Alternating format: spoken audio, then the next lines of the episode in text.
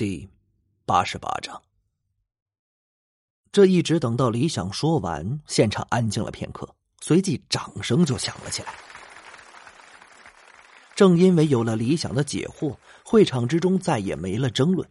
作为专业的风水师，大家都不得不赞同李想所说的，因为他的答案是唯一合理的解释。就在这时，一个响亮的声音响了起来。铃木风水图，你的见解不错，但那山脉走势图明明风水极差，这怎么会是风水最好的呢？说这话的是会场中一个容貌普通的中年男人。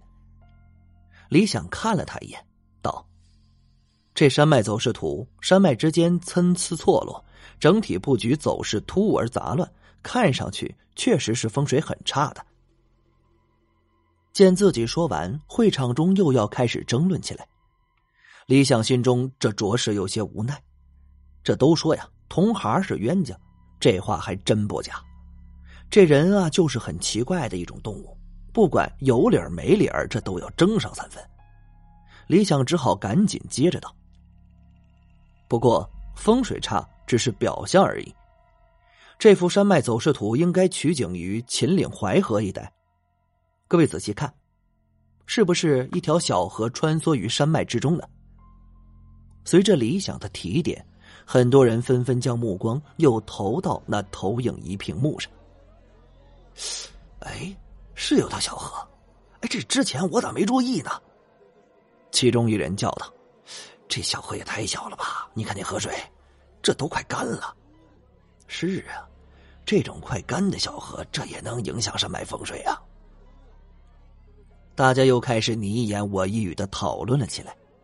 李想只是微笑的看着听着，等到讨论之声停歇，他才淡淡的补了一句：“明河转暗河，这山脉之下有一条地下河。”暗河，很多人都愣了一下，随后众人纷纷发出了惊叹之声：“原来如此，原来如此。”这风水局的玄机竟然在这儿，狗，实在是狗。不对，你怎么知道这山脉下有暗河的？虽然大家都茅塞顿开，不过还是有人提出了怀疑。李想胸有成竹的微笑道：“这处山脉叫落霞山脉，喜欢旅游的朋友一定都知道或者听说过。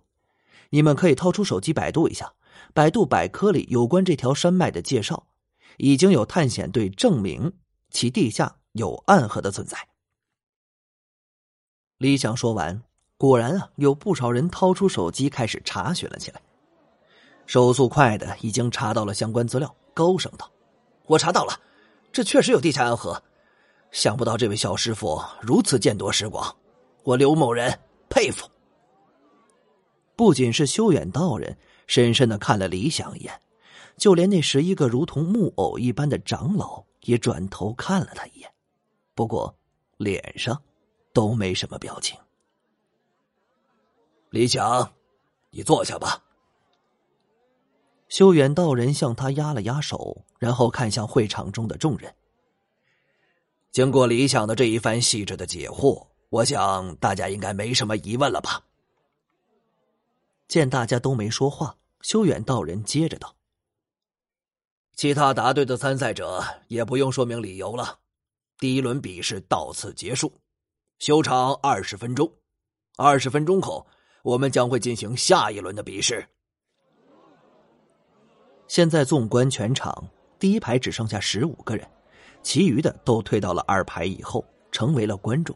舞台留给了这十五个人表演。”喂，李想，挺牛的嘛！之前我还小看了你。好死不死的，姬灵山就坐在自己的右手边，这姑娘绝对是故意挨着自己坐的。李想直接对他的话充耳不闻，连看都没看他一眼，这让姬灵山小嘴一撅，气得一跺脚，策略一变，问坐在李想左手边的钱安：“喂，帅哥，你叫什么名字啊？”见美女对自己感兴趣，这钱内心还是有点小激动的，笑道：“你好，我的钱。”哦，钱安，你看你身边这家伙不理我，你说怎么办啊？钱安那个尴尬呀，感情这美女最终目标这还是理想啊。钱安一时也不知道怎么说才好，支支吾吾的。这个这个，他他他他喜欢男人。钱安这话让姬灵山扑哧一笑，李想却有一种想一巴掌拍死他的冲动。会场中的风水师还有那些有钱有权人聊天打屁二十分钟，随着桌上的小铜钟的敲响，第二轮的比试正式开始。修远道人站了起来，双手向下压了压，缓缓道：“中场休息结束。”下面我们开始第二轮的比试。我们对原本第二轮的比试内容做了更改，现在的比试内容是我和众位长老共同讨论、临时决定的。这风水一门重在实践，实践是检验正确与否的唯一标准。先前的看风水图考核算上纸上谈兵，那么下面我们将进行的是一场实践考验。考核的内容说简单不简单，这说难也不难。修远道人说到这儿的时候停了一下，继续道：“第二场考核的内容，每个风水师都会，也可以说是风水师的入门课，那就是看面相。什么？看面相？这也太简单了吧！”会场中一个风水师忍不住道：“是啊，看面相这种小儿科，还不如看刚才的风水图呢。”另一个风水师也接口道：“修远道人淡淡的笑了笑，将声音的分贝提高了少许。不完全是看面相，是由看面相最终引申到看于命相。”这话一出，会场又安静了下来。刚才对看面相轻视的人，这也闭上了嘴了。看面相，对于风水师来说是家常便饭，但堪于命相，那可就不一般了。风水师占卜看三相，分别是天相、地相和人的面相。此所谓天地人三才，堪于这三才之难度非常大。不说天象和地象，光是这人的命相就存在诸多的变数。人的命相过去暂且不论，这未来之事能勘破个一二，也是有违天道的。这其中又存在着很多复杂与不确定的因素。打个比方啊，你看于一个人的命运，说他能活一百岁，要是这人偏偏和你反着干，当天这就跳楼自杀了，你怎么说啊？这当然是主观因素，还有很多的客观因素，比如这人有不共戴天的仇家，比如啊这人出了车祸等等。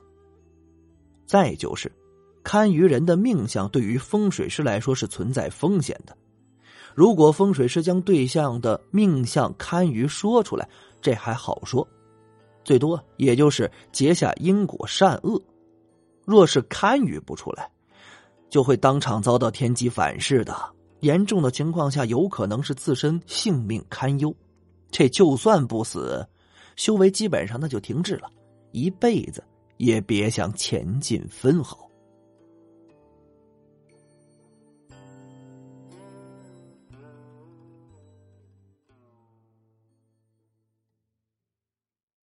感谢您的收听，去运用商店下载 Patreon 运用城市，在首页搜索海量有声书。或点击下方链接，听更多小说等内容。